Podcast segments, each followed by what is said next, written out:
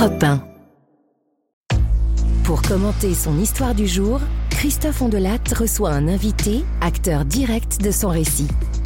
Voilà, je n'ai pas tout raconté de, de ce livre euh, qui s'appelle Le Fils, qui paraît donc aux, aux éditions de l'Iconoclaste et qui est signé Arthur Kermalvezen, qui est là avec moi et qui raconte donc dans ce livre euh, son histoire. Il faut donc raconter euh, ce qui se passe après, ce qui s'est passé depuis d'ailleurs cette première rencontre. Finalement, il posait cette question quelle place est-ce que je vais trouver dans votre famille? Quelle place a-t-il trouvé?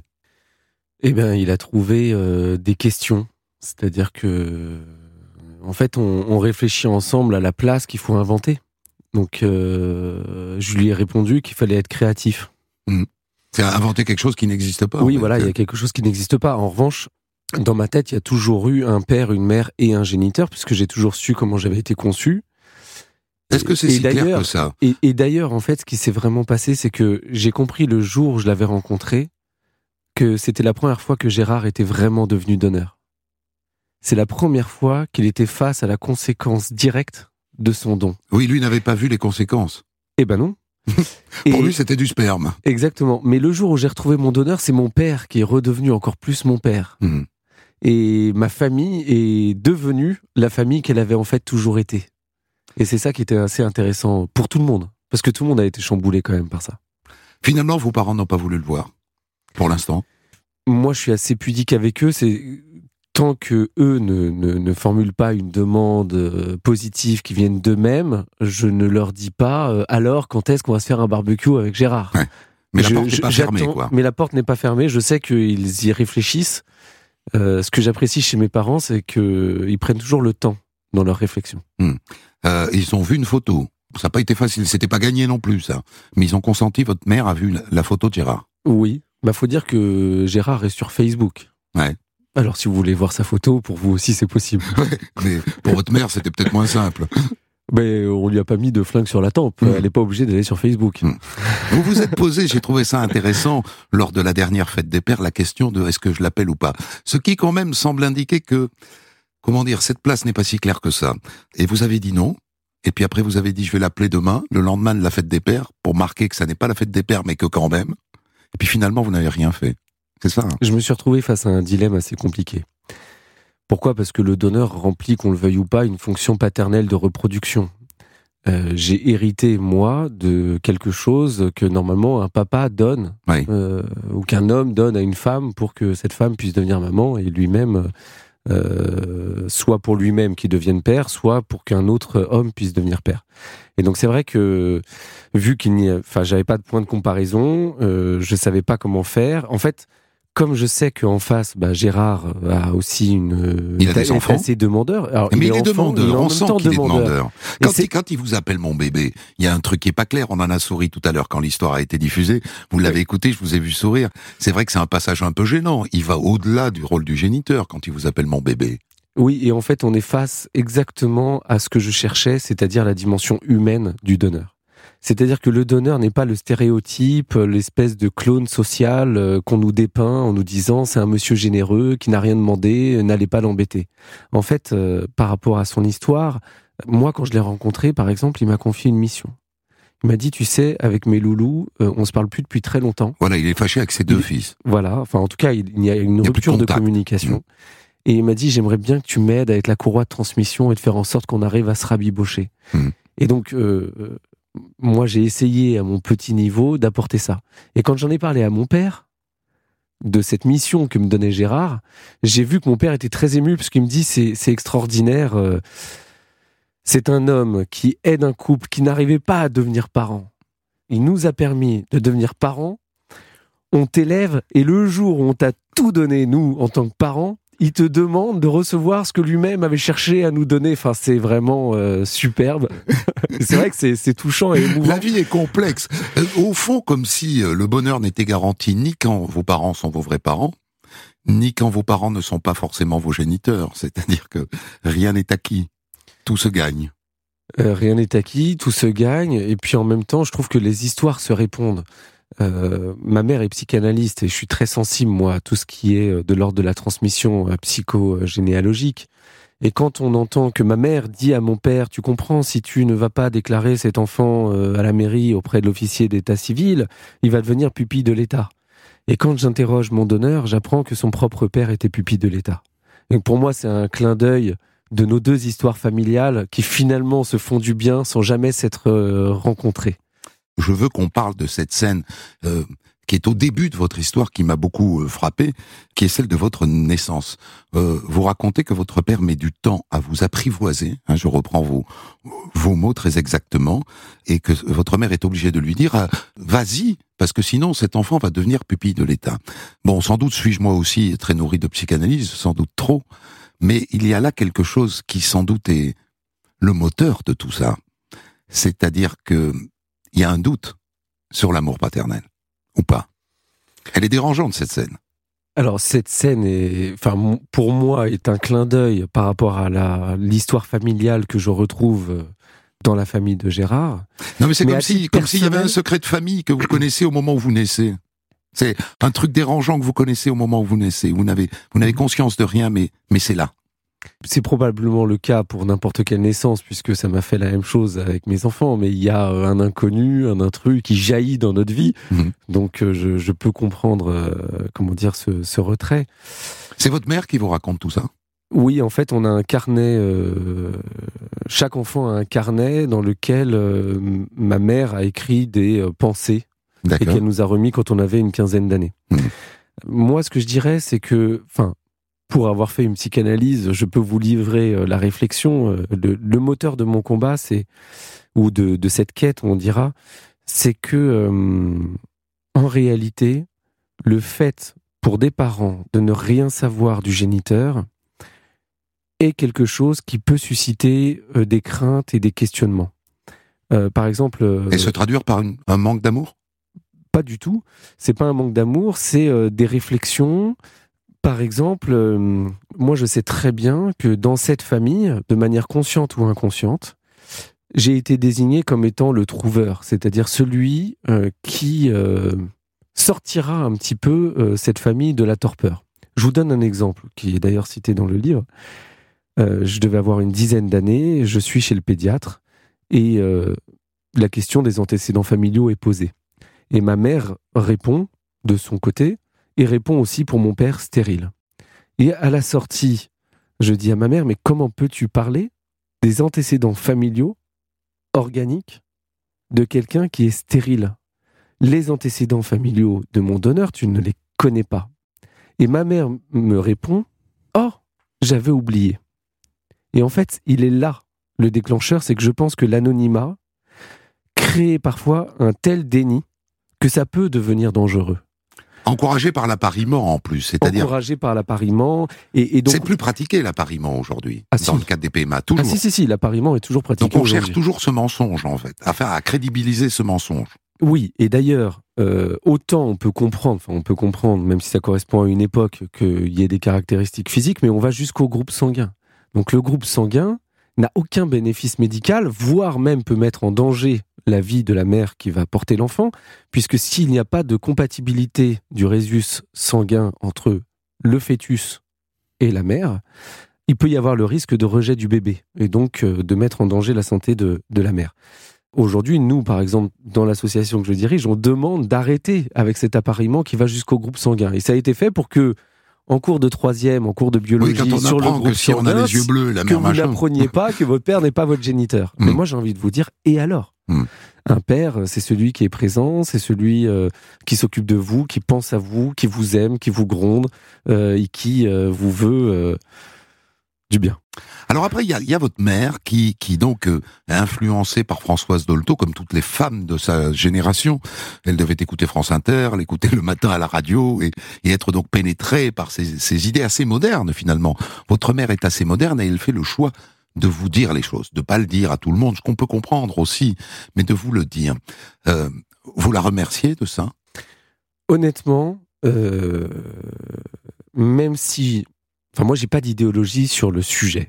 Mhm. C'est-à-dire que le secret du mode de conception, je pense que s'il y a une recette, c'est de dire aux parents attention, on ne dit pas de la même façon à un enfant qui a 4 ans, 8 ans, 12 ans ou 15 ans la façon dont il a été conçu. Mhm. Donc il faut beaucoup, à mon avis, il va falloir se pencher sur comment le dire à l'enfant. Elle l'a bien dit, votre mère, ou pas? Je Cette ne sais pas si de ma... petite je- graine, de monsieur généreux, de... Je ne sais pas. Honnêtement, euh, je ne suis pas sûr que euh, mes parents aient été particulièrement précurseurs sur la façon de le dire. En revanche, de le dire si tôt, parce qu'il faut bien voir que ma mère nous en parlait quand on était dans son ventre. Je l'ai vu faire ça avec ma petite sœur. Oui. Alors c'était très gentil, très doux, et en même temps, euh, est-ce qu'on n'est pas à deux doigts de l'adultisme? Est-ce qu'on ne fait pas porter des questions qui sont quand même terribles? Mais elle, dans son idée, c'était sans doute pour que ça fasse partie de votre vie dès les premières minutes, que ça soit quelque chose de diffus, de là dès le début. elle voulait surtout ne pas mentir à ses enfants. Elle voulait qu'il y ait de la confiance et qu'on puisse se sentir euh, en sécurité sous son toit. Donc je le comprends. Après, euh, ma femme, qui est conçue comme moi, elle, elle l'a découvert à l'âge de 29 ans. C'est plus trauma. Eh ben, euh, Pas sûr. mais moi je l'envie. mais elle m'envie et me Voilà, dit que C'est fait, bien, on vous est- êtes super honnête. on n'est jamais content de ce Oui. qu'on a. Je pense qu'on peut d'ores et déjà poser cette conclusion. oui. Euh, Jusqu'à quel point votre père partage-t-il la démarche de votre mère? Quand on, on lit votre bouquin, parce qu'il faut lire entre les lignes, et puis vous venez de me dire que vous avez fait une psychanalyse, donc les choses sont... C'est pas clair. C'est très difficile le rôle d'un homme dans une PMA. Déjà parce que c'est une violence et qu'ensuite l'homme a quand même peur de perdre sa femme. Euh, c'est la PMA, euh, en tout cas pour les couples hétéros, à la base, c'est une violence parce que euh, on leur retire quelque chose euh, qu'ils pensaient euh, avoir euh, naturellement. Donc c'est vrai qu'il y, y a- vraiment une grande violence. Après, je crois que mes parents ont été très rassurés par euh, Georges David, qui est décédé récemment et à qui il faut rendre hommage, puisque c'est lui qui a créé les, les premiers sécos. C'est à lui que votre père écrit cette lettre euh, assez touchante quand même, Mais dans parce laquelle que, il dit j'avais des objections, je n'en ai plus. Parce que, parce que, parce que vous mais étiez parce là. que Georges David était très rassurant. Il a mis en place une éthique remarquable. hein. Euh, C'était un homme profondément bon. Enfin, euh, Mm. je sais, c'est pas très à la mode de dire ce genre de truc, mais euh, ça court pas les rues, les bonhommes comme lui. Donc, il a permis la naissance d'énormément de gens. Et puis, euh, et puis encore une fois, les sécos utilisent euh, toute l'éthique qu'il a mis en place et la pratique. Mais je pense que c'est. Alors, justement, pour revenir à votre question précédente, le professeur Georges David, avant de décéder, était un peu désolé qu'il y ait autant de secrets dans les familles. Il s'attendait pas à ce qu'il y ait tant de, de tabous encore. Ce n'est pas lui qui l'avait décrété, le secret, mais en pratique, les médecins implantateurs, en, en vérité, prônaient le secret sans le dire. Oui, alors c'est vrai qu'avant les années 90, on disait aux familles de surtout oublier le don, de faire comme si cet enfant était le leur biologiquement. Vous pensez que si votre mère ne vous l'avait pas dit, vous l'auriez senti? Ou alors peut-être euh, penseriez-vous aujourd'hui que votre père est votre géniteur?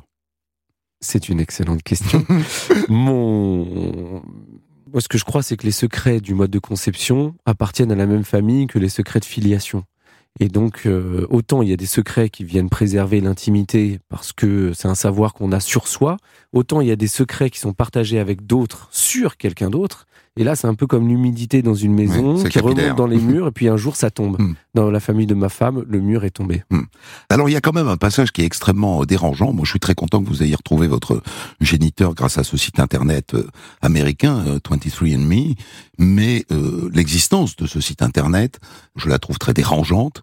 Il se constitue donc quelque part en Californie, euh, aux États-Unis, une banque de données euh, génétiques, euh, en l'absence de tout contrôle, euh, accessible euh, à n'importe qui, et qui permet à chacun euh, d'apprendre des choses euh, euh, sans y être préparé et sans que les personnes soient préparées à ce que le secret soit soit révélé. Est-ce que vous-même, d'ailleurs vous le dites dans le bouquin, vous auriez aimé que ce soit légal, le fait de passer par cette voie illégale ne vous a pas plu, ce site est un truc monstrueux.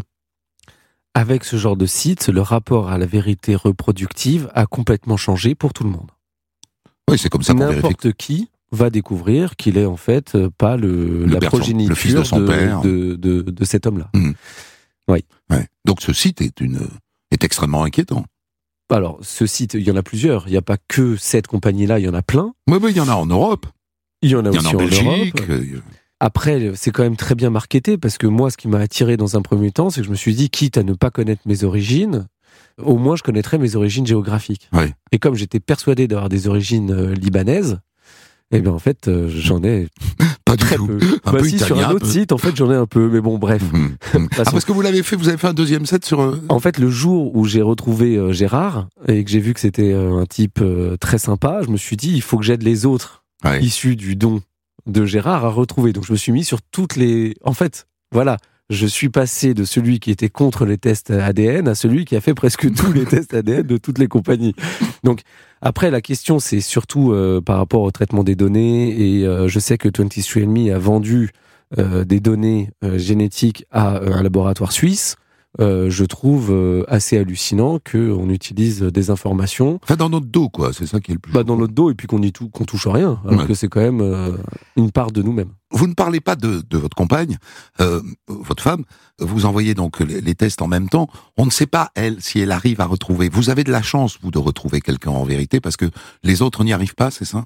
En fait, le, le- le drame que je vis, c'est qu'au moment où je retrouve Gérard, ma femme n'a aucun match. Rien. Rien. Et à la fois, elle est ravie parce qu'elle se dit euh, c'est super, euh, on va pouvoir, enfin c'est c'est super pour Arthur, et en même temps, euh, ça la renvoie au fait qu'elle a strictement rien.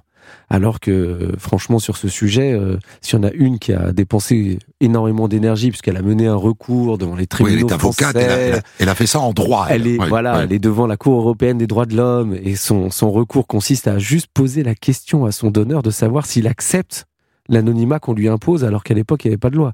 Son recours, c'est est-ce que l'État français veut bien qu'on pose une question à un être humain? C'est Mm. ça le fond du sujet. C'est comme ça que se résume son, son, son recours. Donc Mais pour elle, Elle, rien n'a avancé, ni, ni à ce moment-là, ni depuis. ah bah rien. Elle est toujours dans le noir. Elle est dans le noir le plus total.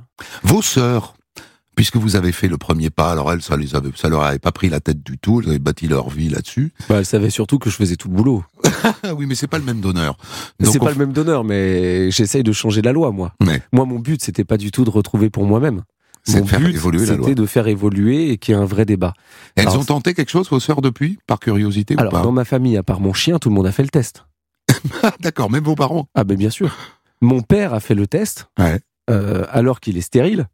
Mais il l'a fait pourquoi Parce qu'il m'a Pour savoir s'il imagine était, un euh, enfant qui a été abandonné, vraiment qui breton. recherche ses origines. Hmm. Eh ben, je serai la porte d'entrée dans cette famille pour qu'il puisse retrouver euh, sa famille euh, biologique. Vous leur avez fait faire un sacré chemin à vos parents quand même. Ouais, c'est vrai, je les ai pas ménagés, mais ils sont solides. Hein. Ah ouais, parce que, bon, voilà, ils sont, ce sont des aristos, un peu bourges. Votre mère est psychanalyste hein, quand même, ce qui semble indiquer une certaine ouverture d'esprit quand même, euh, très etc.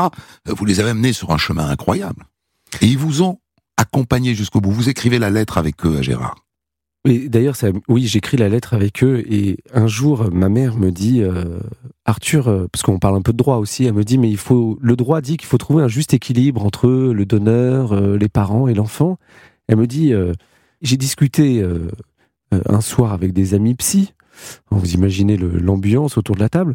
Elle me dit, mais c'est vrai que on peut se demander euh, finalement si c'est pourquoi rechercher un équilibre alors que le déséquilibre est énorme? Je lui dis, ah bon, mais comment ça? Elle me dit, mais le seul qui est touché dans sa chair, ad vitam aeternam, et qui va le transmettre à ses enfants, c'est l'enfant. Moi, j'ai été concerné dans ma chair Oui. pendant le temps de la gestation, pendant neuf mois, c'est vrai. Et donc, euh, je savais qu'en me disant ça, elle me demandait un peu pardon de ne pas avoir compris au début, en me disant, non, parce qu'elle revendiquait un droit à l'intimité, sauf qu'elle elle a compris que, en fait, l'intimité qui est vraiment charriée, c'est celle de ses enfants. Vous avez veillé dans ce livre, en tout cas ça se voit, à ce que vos parents euh, s'en sortent la tête haute. N'est-ce pas? Je me trompe pas? Mais mes parents. euh, Ils sont extra, vos parents. Ils sont moi, super. c'est ce que je, Franchement, je conclus de toute cette histoire, qui n'était pas gagnée au départ de l'histoire. Oui, mais vous savez, les psys pensent qu'on choisit ses parents avant de venir sur Terre. Mm. Et donc, euh, je leur redis officiellement, si j'avais dû vraiment choisir, c'est vrai, je pense que je les aurais choisis une nouvelle fois. Lisez ce livre formidable qui va évidemment nourrir euh, votre réflexion au moment où il est question d'étendre la PMA en France euh, aux couples homosexuels. Ce genre de questions se, se posera. Lisez ce livre qui s'appelle euh, Le Fils, qui paraît aux éditions de l'Iconoclaste et qui est écrit par Arthur Kermalvezen, qui était là avec moi. Des centaines d'histoires disponibles sur vos plateformes d'écoute et sur europe1.fr.